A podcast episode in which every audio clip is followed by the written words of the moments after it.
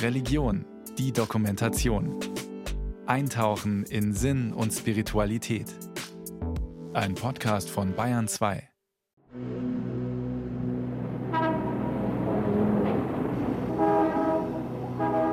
September 2022. Die 22-jährige Gina Mahsa Amini besucht die iranische Hauptstadt Teheran, um ihren Bruder zu treffen. Am 13. September ist sie mit ihrer Familie unterwegs. Sie trägt wie alle iranischen Frauen in der Öffentlichkeit einen Hijab, ein Kopftuch. Auf einem letzten Bild von ihr sieht man, wie sie lächelnd in der U-Bahn sitzt, ganz in Schwarz gekleidet. Ein paar Haarsträhnen lugen unter dem Kopftuch hervor. Wenig später wird sie von Polizisten verhaftet, wegen dieser Haarsträhnen. Ihr Cousin Erfan Mortesai wird später erzählen, dass sie die Polizisten in dem Van, der sie abholt, beleidigten und folterten. An der Polizeistation angekommen, verliert die 22-Jährige ihr Augenlicht und das Bewusstsein. Nach zwei Tagen im Koma stirbt sie am 16. September im Kasra Krankenhaus in Teheran. In den Tagen danach brechen im ganzen Land Proteste aus. Jin, Shihan, Assadi. Frau, Leben, Freiheit ist der Slogan, der dabei gerufen wird. Frauen schneiden sich aus Protest die Haare ab, verbrennen ihre Kopftücher. Bei vielen ist offenbar die Angst verschwunden.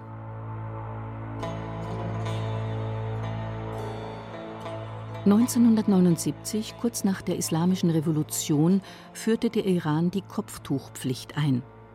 Das erzwungene Kopftuch ist zum Symbol für die sogenannte Islamische Republik geworden, die vorgibt, ihre Gesetze aus dem Koran und anderen islamischen Quellen abzuleiten. Der Konflikt scheint klar. Der Koran steht hier im Widerspruch zum Feminismus, zu einer egalitären und gerechten Gesellschaft. Doch so einfach ist es nicht. Seit Jahrzehnten arbeiten muslimische Feministinnen an einem islamischen Feminismus mit dem Koran, selbst wenn sie dieser Weg immer wieder vor Herausforderungen stellt. Welches Verhältnis Religion und Feminismus zueinander haben, ist noch offen. Nicht nur die Iranerinnen haben sich auf den Weg gemacht, dieses Verhältnis zu ergründen. Welches Geschlechterbild zeichnet der Koran? Und ist eine feministische Lesart des Korans überhaupt möglich? 2005 New York in der St. John the Divine Kathedrale mitten in Manhattan. Amina Wadud, eine schwarze muslimische Frau, Feministin, Uniprofessorin, steht in ein langes violettes Gewand gehüllt, ein Kopftuch locker um den Kopf geschlungen, vor mehreren Reihen von Frauen und Männern. Sie leitet ein muslimisches Gebet.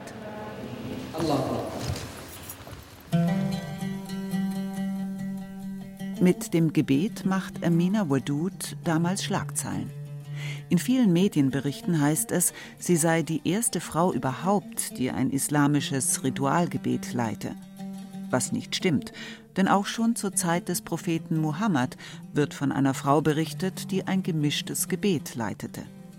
Doch Amina Wadud ist eine der ersten, die das öffentlich in der Moderne tut und die erste, die von einem weltweiten Medienecho begleitet wird.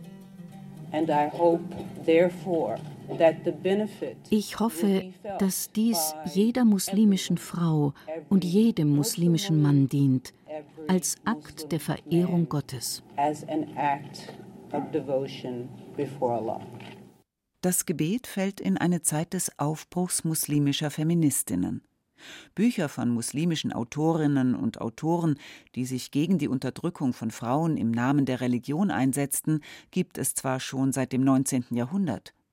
Doch erst im späten 20. und frühen 21. Jahrhundert entstand daraus eine feministische Bewegung. Feministinnen veröffentlichten Bücher, hielten Konferenzen, Demonstrationen und Gebete ab und das auch gegen den Widerstand konservativer Muslime, die den Feminismus als ein westliches Übel betrachten. Amina Wadud bekam auf ihr öffentliches Gebet hin Morddrohungen. Ihr Buch Koran and Woman ist zum Beispiel in den Vereinigten Arabischen Emiraten verboten. In Saudi-Arabien werden feministische Aktivistinnen immer wieder hart bestraft. Ein Beispiel? 2022 verurteilte ein Saudi-Gericht die Studentin Salma al-Shehab zu einer Haftstrafe von 34 Jahren für feministische Tweets. Doch die muslimische feministische Bewegung feiert auch Erfolge. In Ländern wie Jordanien oder Tunesien werden sexistische Gesetze gekippt. Für einen Teil der jungen Musliminnen und Muslime im Westen ist eine feministische Interpretation des Korans inzwischen Normalität. Die theologische Grundlage dieser Bewegung ist eine ganz bestimmte Annahme. Geschlechtergerechtigkeit und Geschlechtergleichheit sind von Gott gewollte ethische Prinzipien, die Gott im Koran kommuniziert hat. Das ist bei ihnen als eine normative Kategorie vorausgesetzt und mit dieser Prämisse gehen sie an den Koran heran. Sagt Nimet Seka, Professorin für islamische Textwissenschaft an der Humboldt-Universität zu Berlin. Sie ist eine der Pionierinnen im Bereich der feministischen Theologie und vor allem im Bereich der feministischen Koranexegese. Nimet Seker sagt, den Koran so zu lesen, bedeute für muslimische Feministinnen nicht der Koran ist frauenfeindlich oder patriarchal, sondern das wird nur in ihn hineingelesen. Deswegen, so die These, können Menschen den Koran heute auch ganz anders lesen, sogar als einen feministischen Text. Eines der wichtigsten Werke dieser Strömung, das Buch Koran and Woman der vorhin erwähnten Islamwissenschaftlerin und Imamin Amina Wedud. Ein Beispiel ist der erste Vers der vierten Sure des Korans. Dort heißt es: O ihr Menschen, fürchtet euren Herrn, der euch erschaffen hat aus einer einzigen Seele und aus dieser Seele ihren Partner erschaffen hat. In der traditionellen Exegese wurde diese Seele als männlich verstanden als Adam, aus dessen Rippe Eva erschaffen wurde. Aber der koranische Text gibt das nicht her. Der Koran stellt hier keine Hierarchie zwischen den Geschlechtern dar. Und grammatisch ist diese erste Seele sogar feminin, der aus ihr erschaffene Partner grammatisch maskulin.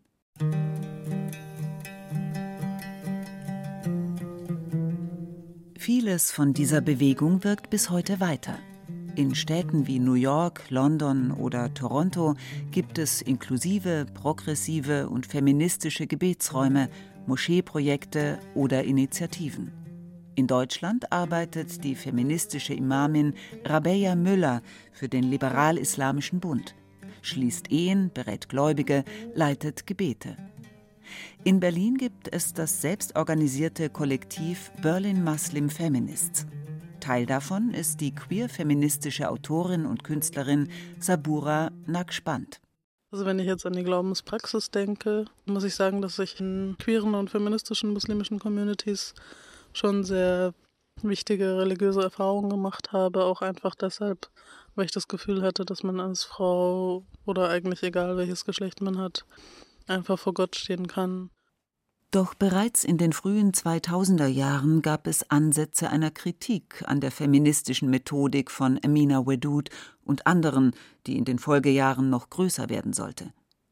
Diese Kritik kam von Teilen der muslimischen feministischen Bewegung selbst. Das Problem? An manchen Versen haben sich die Interpretatorinnen die Zähne ausgebissen.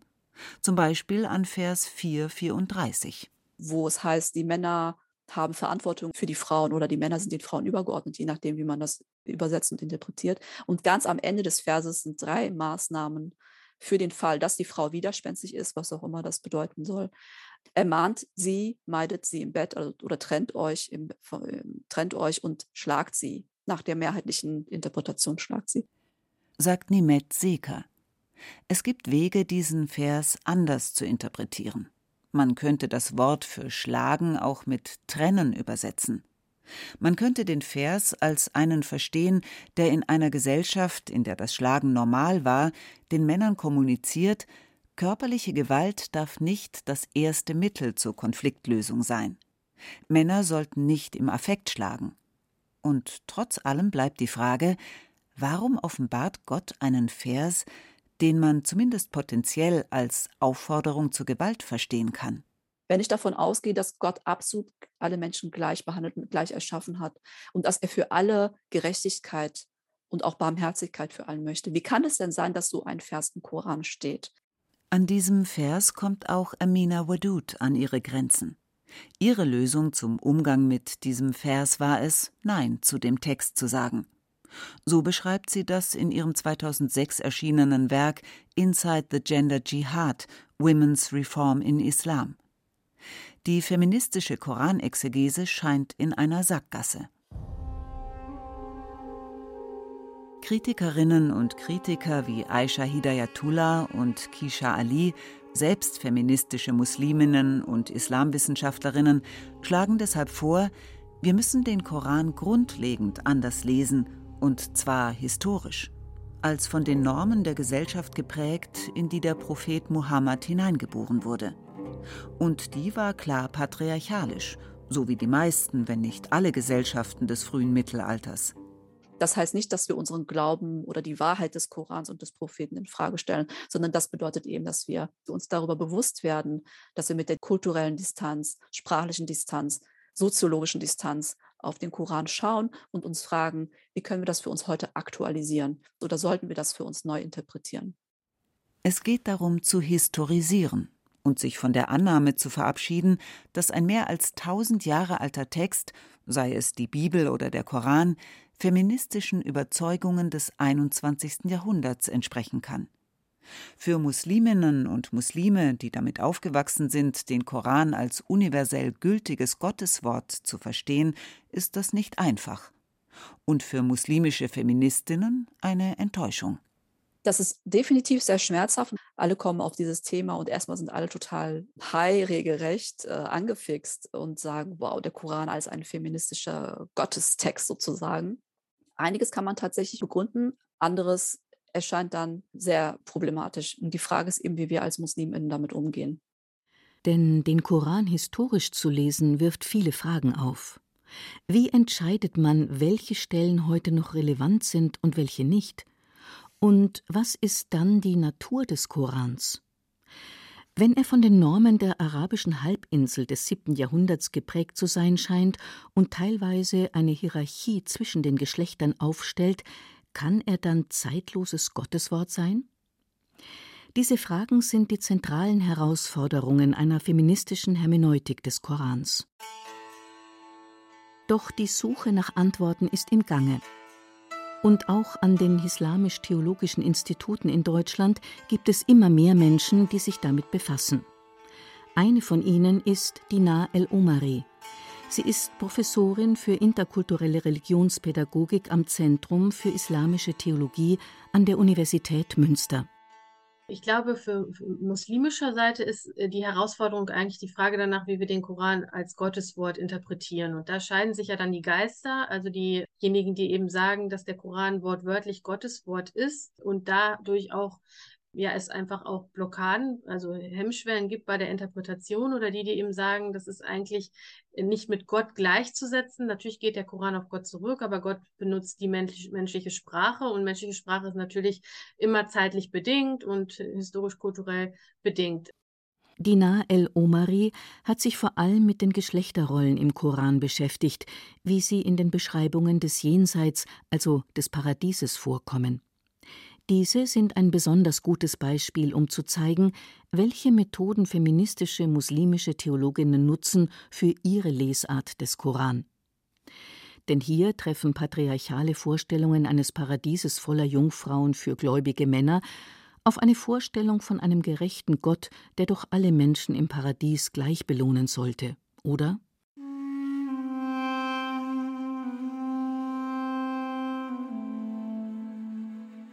Fast kein Thema ist so kontrovers im Diskurs über den Islam wie das der sogenannten Paradiesjungfrauen. Ähnliche Wesen gibt es bei den Zoroastriern oder im Hinduismus. Huri, das Wort, das der Koran für die Paradiesjungfrauen benutzt, beschreibt die Eigenschaft, Augen mit einem besonders starken Kontrast zwischen Iris und Augapfel zu haben, also besonders schwarze Augen. Anscheinend etwas, das bei den Araberinnen und Arabern der Zeit als besonders attraktiv galt. Huris mit schönen großen Augen, gleich wohlverwahrten Perlen. Sura 56, Verse 22 und 23. In den vergangenen Jahrzehnten benutzten Extremisten das Versprechen der Huris dazu, junge Menschen zu Selbstmordattentaten anzustiften. Dass 72 Jungfrauen im Paradies auf Männer warten, findet sich in der Tradition, steht jedoch nicht im Koran. Und ganz klar ist auch nicht, wer oder was die Huris genau sind.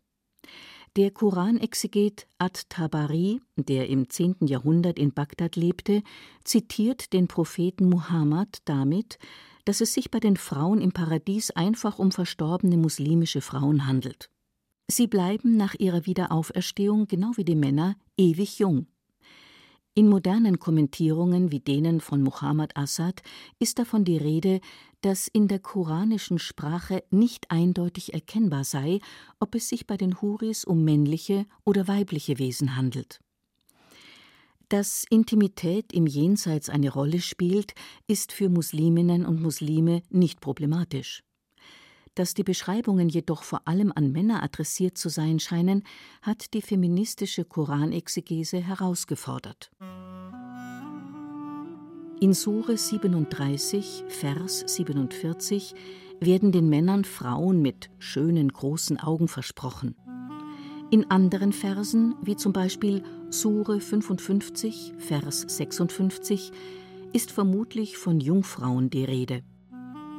Darin sind Wesen mit züchtigem Blick, die weder Menschen noch Djinn vor ihnen berührt haben. Dinar El-Omari von der Uni Münster hat sich genau mit diesem Problem beschäftigt. Wenn Gott die Gleichberechtigung der Geschlechter als Prinzip im Koran verankert hat, warum spricht er dann bei der Belohnung im Paradies vor allem Männer an? Was Dinar el-Omari herausgefunden hat, die Beschreibung des Paradieses verändert sich im Laufe der Offenbarungsprozesse von den früheren zu den späteren Suren des Korans. Ab der spätmechanischen Phase ungefähr betont der Koran immer wieder, dass die Belohnung im Jenseits und auch die Bestrafung überhaupt nicht vom Geschlecht abhängig ist, sondern wirklich die Handlungen des Menschen. Also da, da lösen sich so diese Geschlechtskategorien auch dann auf. Das Interessante, irgendwann verschwindet die Figur der Paradiesjungfrau im Koran also männlich, weiblich, wird dann ja gar nicht mehr wirklich adressiert, sondern hinterher kommt es auch nur noch zu einem Kollektiv, also ein Adress, äh, nur noch das Kollektiv wird adressiert. Auch das Paradies selber wird dann nur noch sehr schlicht mit Bächen und, und Flüssen und so weiter beschrieben, aber nicht mehr dieses Materialistische, das sehr, sehr überladen ist. Und das endet eigentlich so zur Endzeit der, der Offenbarung, dann kommen wir da an, dass es eigentlich um die Gegenwart Gottes geht. Also, dass alle in die Gegenwart Gottes eintreten und dass es darum letztendlich geht und nicht um diese materiellen äh, Luxusgüter oder was auch immer dann eben diesen Zustand der Glückseligkeit verdeutlichen soll. Für Dinar el-Omari hat der Koran in den Anfängen seiner Entstehung Menschen bei ihren Vorstellungen von Glückseligkeit abgeholt, die spezifisch für die arabische Halbinsel im 7. Jahrhundert waren. Schattige Gärten, Wasser und eben Frauen mit großen schwarzen Augen. In den späteren Suren wird die Beschreibung des Paradieses jedoch immer geschlechtergerechter und abstrakter. Am Ende geht es um ein Dasein in der Gegenwart Gottes als vollendeter Erlösung und Belohnung. Anstatt den Koran als einen statischen Text zu verstehen, begreifen Feministinnen wie Dinar el-Omari ihn als einen von Ort und Zeit beeinflussten Text. Denn die Jenseitsvorstellung im Koran zeigt große Parallelen zur altarabischen Dichtung. Auch dort kommen Frauen mit großen schwarzen Augen vor. Erst später schließt der Koran in seine Ansprache auch immer deutlicher Frauen mit ein. Dinar el-Omari spricht von Entwicklungslinien. Also es sind ja sozusagen diese Entwicklungslinien, die ich dann versuche aus dem Koran herauszuarbeiten. Und bei manchen äh, Themenbereichen ist es einfach so, dass du da schon eigentlich eine Vollendung siehst im Sinne der Gleichberechtigung. Und das ist natürlich ein starkes Argument, also dass du da auch Vorbilder im Text findest, wo du sagen kannst, ah, in Bezug auf die Schöpfung oder in Bezug auf die Eschatologie, also auf Jenseitsvorstellungen, kann ich das sehen, dass da eine Entwicklung stattfindet, dass das am Ende das Ergebnis ist, dass eine Gleichberechtigung da ist. Und das kann mir dann wiederum helfen, für andere Verse ebenfalls so zu argumentieren, reflektieren, zu sagen, okay, hier ist das vielleicht noch nicht geschehen zum damaligen Zeitpunkt, aber ich habe ja hier diesen Kompass und ich weiß, wie ich es dann fortdenken muss, damit ich es letztendlich umsetzen kann.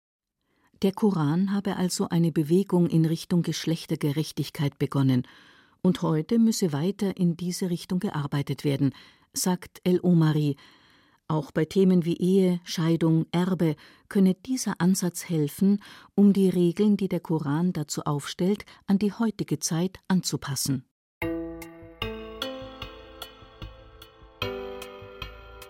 Christliche feministische Theologinnen und Theologen beschäftigen sich schon seit den 70er Jahren damit, wie ein jahrtausendealter Text in die heutige Zeit übersetzt werden kann, wie man Feminismus und in patriarchalen Kontexten entstandene Religion zusammenführen kann.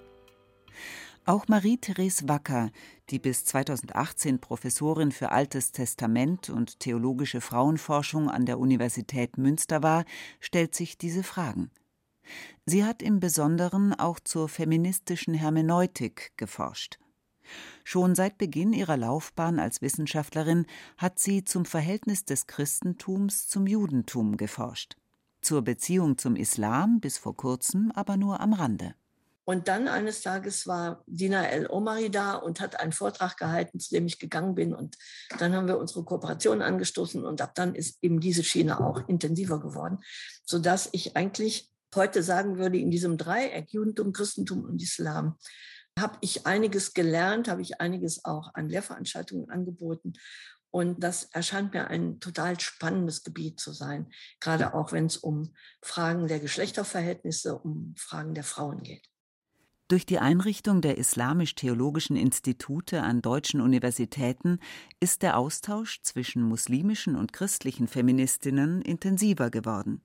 Vor allem der historisch-kritische Ansatz der christlichen Theologinnen hat Musliminnen und Muslime zum Teil inspiriert, zum Teil auch herausgefordert, erklärt Dinar el-Omari. Ist der Koran ewiges Gotteswort? Oder ähnlich wie die Bibel historisch gewachsenes Wort? Das ist, glaube ich, auch mal eine, ein großer Unterschied des Zugangs. Das ist grundsätzlich eigentlich Teil der historisch-kritischen Methode in Bezug auf die Bibelexegese, die wir nicht teilen können eigentlich, wenn wir eine bekenntnisorientierte Koranexegese machen wollen, weil wir halt natürlich diese Prämisse beibehalten müssen. Die Prämisse, dass der Koran Gottes und nicht Menschenwort ist. Aber auch eine feministische Interpretation der christlichen Texte hat ihre ganz eigenen Herausforderungen, erklärt Marie-Therese Wacker. Die Frage der, der Männlichkeit Gottes auf den ersten Blick im Unterschied zum Islam eine ganz virulente, nicht zuletzt dadurch, dass unser Credo ja sagt, Gott ist Mensch geworden und dieses Menschwerden sich in der Gestalt Jesu, der ein Mann war, vollzogen hat. Und wir haben ja päpstliche Verlautbarungen, die bis zu dem Punkt gehen, Gott ist in der Gestalt des männlichen Geschlechtes Mensch geworden und sitzt zur Rechten Gottes als Mann. Und das ist der Grund dafür, weswegen Frauen keine Priester werden können. Trotz aller Unterschiede. Marie-Therese Wacker und Dina El-Omari finden, dass sich muslimische und christliche Feministinnen auf diesem Weg gegenseitig unterstützen, inspirieren und austauschen können. Und sie wissen, Sie alle befinden sich auf einem mit vielen Hindernissen gestreuten Weg. Es braucht diese, diese Gemeinschaft von Frauen, die sich bestätigen, die sich kritisieren, die das an Ressourcen aufnehmen, was sie für gut finden in dieser Gemeinschaft und die alles auf den Prüfstand stellen, aber eben aus dieser Tradition und aus diesen Quellen alles aus dem Prüfstand stellen. Dieser offene Prozess und diese, diese Gemeinschaft dahinter und ja, das immer wieder sich abarbeiten an dem, was uns tradiert ist. Ist der Koran ein patriarchaler Text? Wie soll man ihn verstehen? Als ewig gültiges und ewig aktuelles Wort Gottes oder als nur von Gott inspiriert? oder als einen Dialog Gottes mit der ersten muslimischen Community, der vor allem auf die Lebensumstände der arabischen Halbinsel im 7. Jahrhundert Bezug nimmt. Und je nachdem, welche Antwort Feministinnen darauf geben, wie gehen sie mit patriarchalen Stellen im Koran um? Welche Relevanz haben sie heute? Wir haben noch keine klare Antwort darauf gefunden, meines Erachtens. Das ist noch ein Prozess, den wir gemeinsam durchlaufen müssen. Sagt Nimet Seker von der Humboldt-Universität zu Berlin. Es gebe eben solche und solche Verse. Der Koran sei insgesamt nicht patriarchaler als die Bibel. Eine feministische Lesart des Koran ist für Seker, genauso wie für Dinar el-Omari, trotz mancher schwieriger Verse immer noch möglich, wenn nicht sogar notwendig. Das Potenzial dafür ist im Koran enthalten. Selbst wenn dabei noch mehr neue Wege beschritten werden müssen.